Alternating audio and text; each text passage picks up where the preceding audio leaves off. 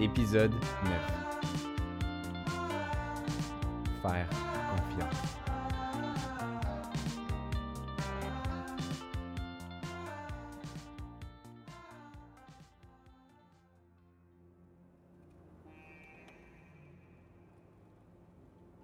J'ai envie de pipi, les gars.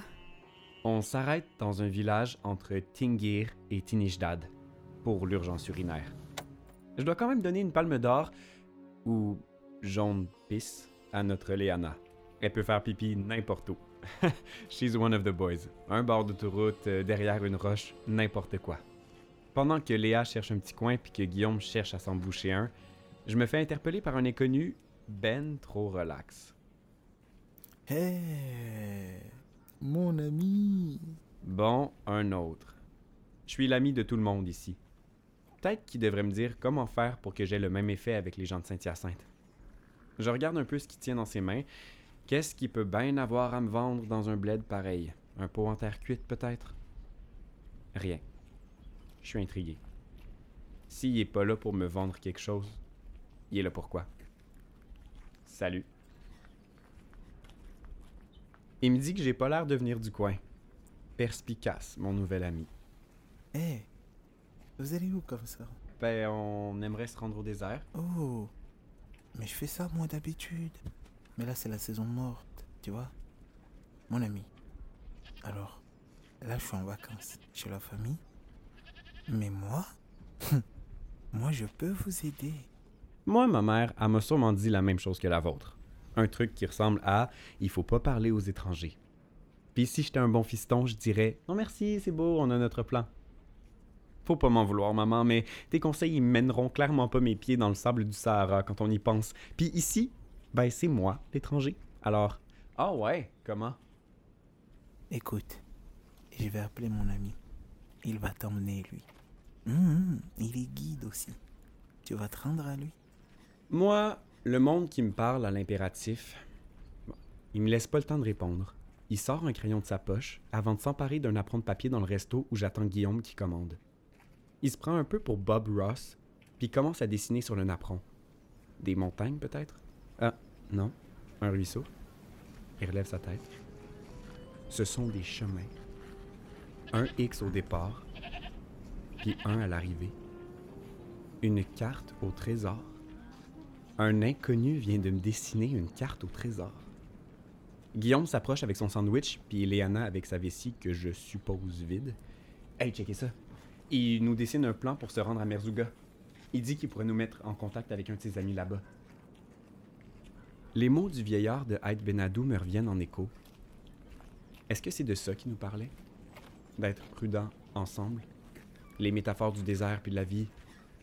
J'essaie de déceler une infime incertitude dans le regard. Tu sais, une inquiétude, peut-être, un signe que eux aussi, leur mère leur a dit la même chose que la mienne, ou qu'ils se souviennent des mots du vieux sage. Mais ce que je vois, c'est de l'intrigue et de l'excitation.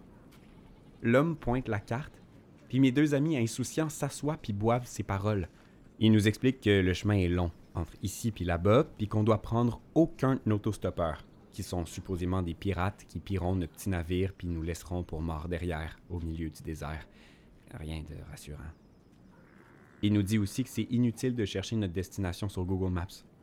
Cet endroit-là aurait échappé au géant de la tech qui a cartographié la planète. Dur à croire. Hum, attends. Hum, pas cher. Ça devrait vous coûter 400 dirhams à payer maintenant. Et 400 dirhams autres là-bas. Maintenant? Qu'est-ce qu'il veut dire par maintenant? Donc, en quelques instants, il nous apprend que non seulement si on se perd, on s'en va à un endroit où notre GPS fonctionne pas, mais qu'en plus, ça va nous coûter de l'argent pour se rendre. Il sort un vieux flip phone de sa poche, compose un numéro, pendant qu'on se rassemble un peu à distance. Aucune chance qu'on lui donne de l'argent maintenant. En même temps, c'est pas mal notre meilleure option pour se rendre au désert. Pensez-y. Dromadaire, dîne. Si c'est une vraie option. Hey, on sait pas, c'est peut-être une crosse. On est clairement des touristes. Qu'est-ce qui dit qu'il nous envoie pas directement se faire voler notre voiture puis tout ce qu'elle contient? Les gars, vous stressez bien trop. Je suis d'accord qu'on sorte pas un sou avant d'arriver là-bas, par contre. Mais On y va. Au pire, on se rend jamais. On dort dans la voiture, puis on continue notre chemin jusqu'à la prochaine ville. Clairement, la mère de Léana lui a pas fait les mêmes leçons que la mienne. Mais quand elle parle comme ça, ça me donne le goût de croire. Croire qu'il n'y aura jamais de problème.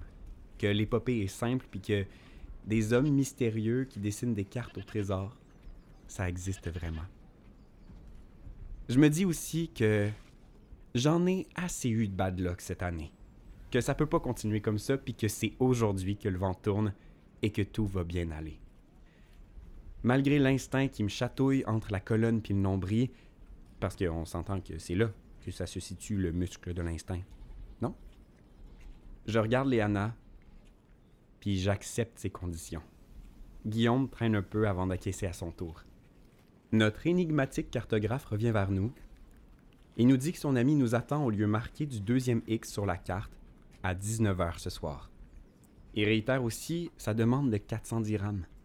Il explique que c'est pour s'assurer que son ami perde pas d'argent si on se pointe pas, vu qu'il aura déjà acheté de la nourriture pour les trois jours qu'on est supposé passer dans le Sahara. On va se pointer. On peut avoir son numéro? L'homme sait pas trop quoi répondre. Il écrit des chiffres sur le napperon de papier en bégayant un petit peu. Léana vient de régler le litige avec toute son assurance. Elle saisit la carte sur la table, se redresse, serre la main de l'homme, puis avant même que Guillaume ou moi ayons pu bouger, elle marche déjà vers la voiture, remettant ses toutes petites lunettes de soleil vintage sur le bout de son nez. Elle ferme sa porte, baisse sa fenêtre, puis crie Vous attendez quoi? Un homme, une carte, un trésor, une histoire pour enfants, les yeux fermés. La route devient hypnotisante à force de défiler sous nos roues. Guillaume dit qu'il doit prendre une pause, qu'il commence à avoir le mal de mer. C'est sûrement parce que son regard glisse sur les montagnes depuis le matin. On s'arrête sur le bord de la route. On se couche dans le sable puis dans le gravier, les vibrations fantômes de la voiture dans nos cuisses puis nos fesses. Il nous reste des kilomètres à faire les yeux fermés. On entr'ouvre les paupières, mais seulement pour oublier de constater qu'on commence à se noyer dans le néant, dans les belles paroles, dans les images qu'on s'était faites du désert. On suit la carte, mais le trésor y est loin, vraiment loin sur le papier. Nous trois, ensemble, on roule sans pointiller. Je réalise que toutes les lignes, on peut les dépasser, puis qu'on m'a trop bien appris à colorier. Mauvais chemin, puis un bon, puis un autre mauvais, des embranchements droite ou gauche, décision maladroite, retour en arrière. You Found Me de The qui traverse les haut-parleurs de la voiture. Si seulement c'était le chemin qui pouvait nous chanter ça. You found me. You found me. Avec du recul, tout hurle que c'est une mauvaise idée. Un inconnu dans un lieu si peu propice à cette rencontre. Un moyen tellement incertain de se rendre quelque part puis se fier qu'à la parole d'un étranger.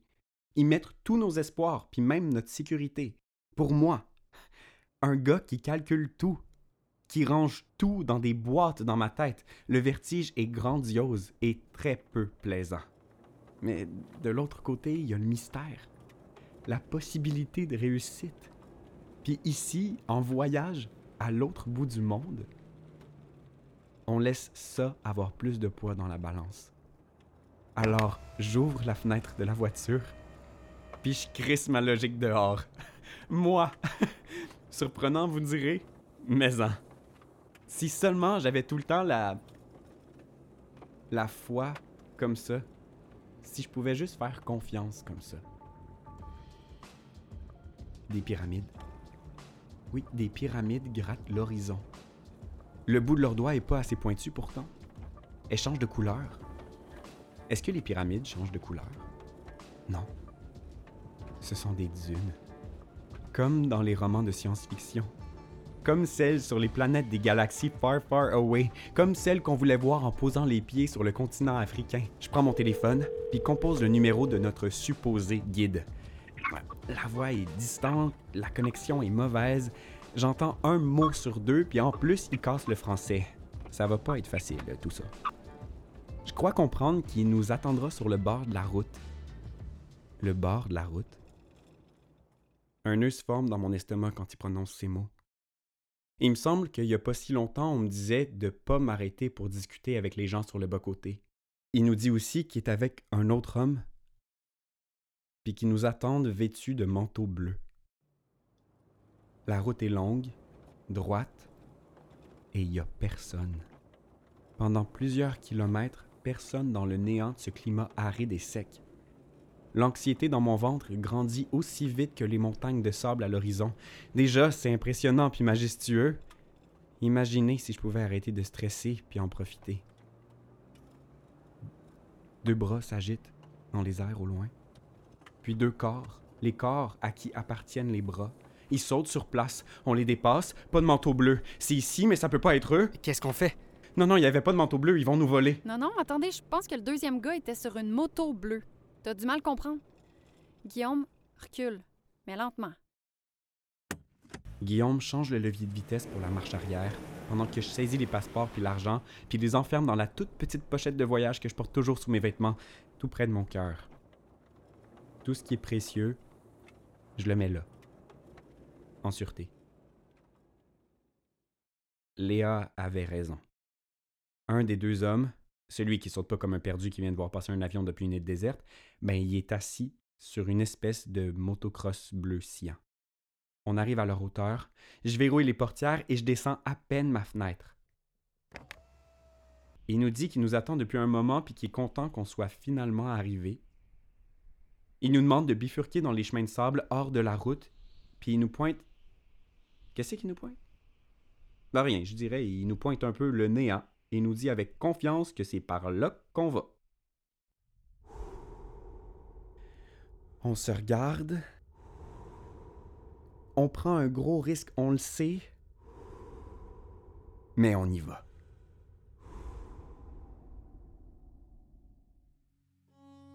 Il n'y aura pas de retour en arrière. Alors je me retourne, puis regarde si au moins nos roues laissent des traces dans le sable. Si jamais quelqu'un finissait par nous chercher, tu sais, après notre disparition. Mais ce qui me frappe, ce sont les couleurs. Le soleil explose derrière nous. Des nuages roses puis oranges en aquarelle qui contrastent sur le bleu du ciel. La boule de feu comme point de fuite, comme plan de fuite. Oui, il y a nos traces. Mais le vent finira par les effacer. Puis il y aura juste nous qui saurons que c'est par ici qu'on est passé. Regardez. C'est Guillaume qui me tire de ma rêverie, mêlée d'angoisse. Avec une main, il pointe devant nous. De l'autre côté du pare-brise, sur seize pattes, se tiennent quatre dromadaires qui attendent patiemment. Sur leur dos, des sacs de tissu, des tentes, peut-être des vivres. Deux hommes se tiennent tout près des animaux. Derrière, du sable à perte de vue. Un mirage? J'ai le vertige. Pareil comme dans le Goliath, mais sans ceinture de sécurité.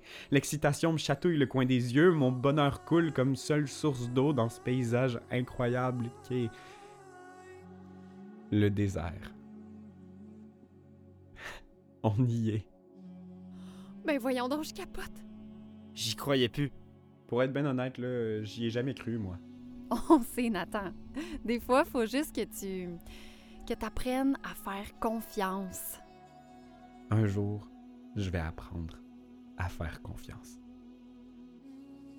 On se gare près d'un petit campement où on laisse la voiture. On prépare nos sacs puis on part pour la grande traversée. Il y a Louis avec nous, un photographe de Vancouver.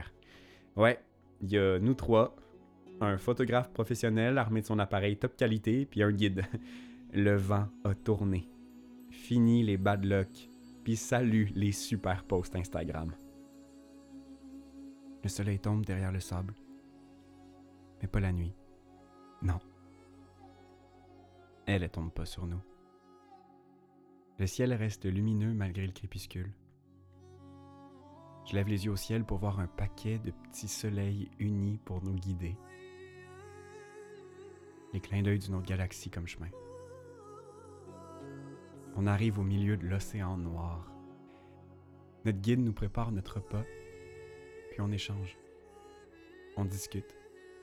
on se rencontre. Deux peuples, deux cultures, c'est pas grand-chose, mais c'est humain. Ça vient de loin. Je la regarde, blonde, qui déteint sur ce fond de désert sombre. Elle nous illumine de ses rires. Elle partage tout d'elle-même. Puis lui, il voit tout comme extraordinaire, puis ahurissant. Il y a ma famille autour du feu ce soir. Un frère puis une sœur. Des inconnus que je connais par cœur. Contre la lumière de la lune, se dresse une énorme masse de sable. Une Nepka. Elle nous défie par sa grandeur. Alors on commence l'ascension. Qu'est-ce qu'il y a au-dessus de cette dune-là? Une plus grosse encore. Puis celle-là, ben je veux la monter aussi. Puis si j'en trouve une plus grosse, ben évidemment je la gravirai celle-là aussi. Elle vaincra pas le meilleur de moi. Pourtant, je les vois les étoiles d'ici. Elles changeront pas de nom là-bas. Elles vont pas se faire plus belles. Impossible. Elles peuvent pas. Elles le sont déjà trop. Mais il y a toujours les ici qui retentissent en écho dans les parois de mon crâne. Et si je me trompais? Et si la vie me cachait un cadeau dans les sables du temps? Je sais plus si c'est l'ego ou le faux mot qui me porte, mais j'ai envie d'être arrogant, d'aller plus loin, d'être un géant. L'air froid pique mes poumons, surmené par l'altitude et l'effort. Un pas, un autre pas. Je souffle, j'essouffle toutes les ardeurs de ma volonté, mais je marche. Le sable glisse sous mes pieds, comme l'espoir que je chérissais de me rendre au sommet de tous ces défis immobiles, ces montagnes fragiles. Mais je m'arrête pas. Je peux pas m'arrêter. C'est l'instinct qui contrôle. Ce truc qui vibre entre la colonne et le nombril. Vous vous souvenez? Est-ce que vous le sentez? La sueur de mon front, le seul liquide dans cette mer noire qui s'étire sous mes pieds s'écrase sur mes lèvres entr'ouvertes, les humectants de sel. Je monte, j'accélère, je pédale de plus belle, l'horizon se courbe de plus en plus bas, s'incline et me tire une révérence. J'y suis. La terre tremble. Non, c'est juste mon cœur qui bat. J'ai marché jusqu'à la stratosphère, je crois. Non. C'est la voie lactée qui danse. Ma valse lactée. Elle danse. Elle danse. Je peux mourir. Mourir exactement là. Sur le dos. Entre eux. Haut perché sur le sol, à la porte du Sahara. Parce que je suis bien. Tout simplement bien. Les étoiles s'excitent maintenant. Elles filent sous mes pas, puisque je marche immobile sur cette fine ligne entre le passé et le présent. Je ris, je pleure, je sais plus. Ça chatoie dans mes yeux. Des larmes de bonheur qui impriment sur ma des souvenirs au charbon qui brillent avec le temps. Ceux de mes amis diamants. On glisse sur nos vingt ans vers le sommeil qui écrira les scintillements de l'aube sur notre jeunesse. On s'est mis à courir, déchirant la plus belle toile du monde par nos éclats de rire, la pente abrupte se dérobant sous nos pieds, accélérant nos pas, puis la cadence de nos cœurs, de nos êtres, de nos vies, nos voix en écho dans l'immensité du désert. Soyons égoïstes. Brisons le silence de la nuit par nos voix fracassantes. Soyons grands pour que le désert nous appartienne pour toujours. Soyons fous et laissons aucune trace derrière dans le sable. Que notre chemin soit le nôtre à jamais. Que personne ne nous suive ou nous ressemble. Je veux être éternellement l'enfant qui dévale la dune en criant son bonheur. Je veux vivre cet instant, puis le rendre interminable. L'emprisonner dans une cloche de verre que je ferai couler d'un sens comme de l'autre lorsque ça me le dira. Je croyais me perdre dans le désert. Mais sous le X, il y a les dromadaires, les dunes, le sable, le Sahara. Sous le X, il y avait mes deux amis, jeunesse et sagesse, qui me font vibrer la tête puis le cœur à l'unisson. Sous le X, il y avait la solitude dont j'avais besoin pour faire le point. Sous le X, il y avait la confiance que j'avais égarée. Un inconnu m'aura dessiné un chemin en pointillé sur un apron de papier pour me retrouver. je découvre que tout ce que j'aime, tous ceux que j'aime, tous ces espoirs et ces peurs, tous les hier et les demain, tout ce que je suis, y est inscrit sur la grande toile noire du désert. J'aurais appris ça, moi, dans le Sahara. Il faut jamais se chercher trop loin. Parce que, même compte tenu des circonstances, on est écrit dans les étoiles. Je suis la fumée. Je pars et ne reviens pas. Je suis la flamme. Je me nourris. Je suis insatiable. Je suis les cendres. Je m'endors et ne me réveille jamais. Nous sommes le feu.